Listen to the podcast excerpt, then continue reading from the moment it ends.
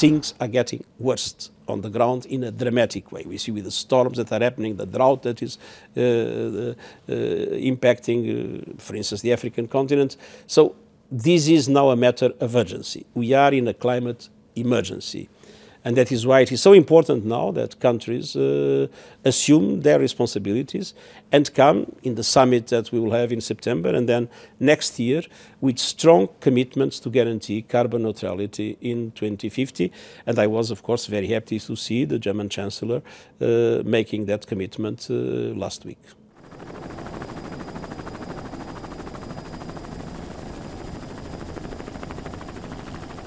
I'm asking for uh, the cancellation of subsidies uh, to fossil fuels.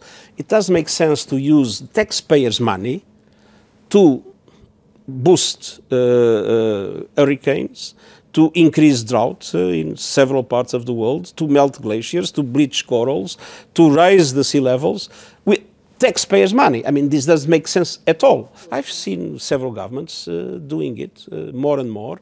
Uh, we see carbon pricing being established in different parts of the world. We see mm, some recognizing the interest of shifting taxes to carbon. Uh, I see reduction of subsidies in some countries, not in all. And uh, I see more and more massive investments in uh, renewable energy. Uh, but of course, not enough. So we need a quantum leap, and that, is quant that quantum leap is our main objective in the climate summit of uh, September this year. And bring the perpetrators to justice. Mr. President, the United States is resolute. Office of my special representative. The relations between the major powers, if you have the US, Russia, China, have never been as dysfunctional as they are.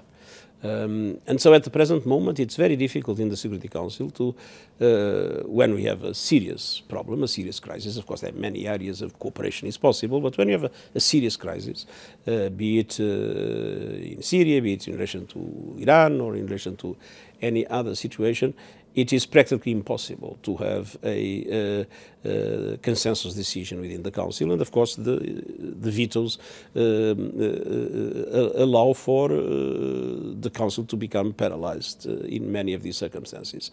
This is, of course, a dramatic problem for us because for the, for the public in general, the UN is just one thing.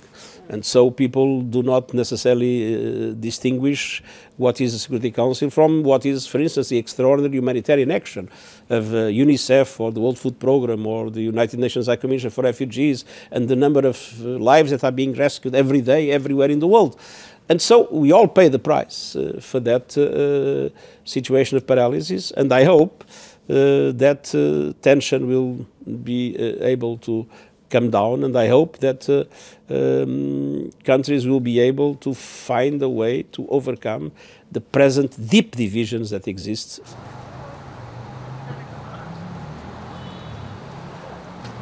How worried are you about the rise of populist, nationalists, right-wing parties all over Europe in so many countries? I think that the most important contribution of uh, Europe to world civilization was the Enlightenment and the values of the Enlightenment. And uh, they have to do with tolerance, they have to do with the primacy of reason.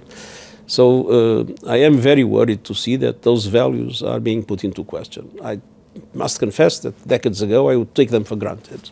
And I would believe that they were deeply rooted in European societies. We know now that, uh, unfortunately, we have seen a rise in populism, in xenophobia, uh, in racism, and in other forms of irrationality.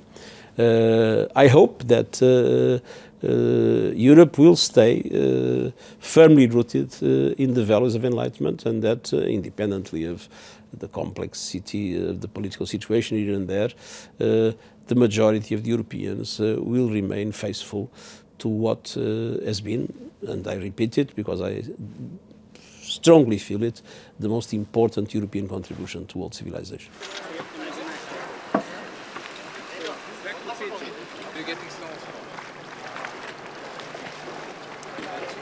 あ!